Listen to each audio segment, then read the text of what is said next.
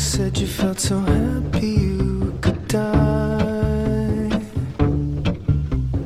I told myself that you were right for me, but felt so lonely in your company. But that was love, and it's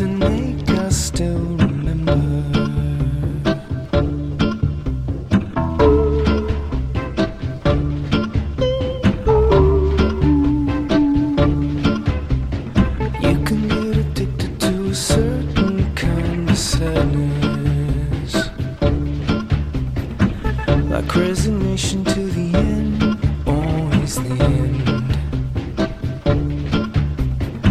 So when we found that we could not make sense, well, you said that we would still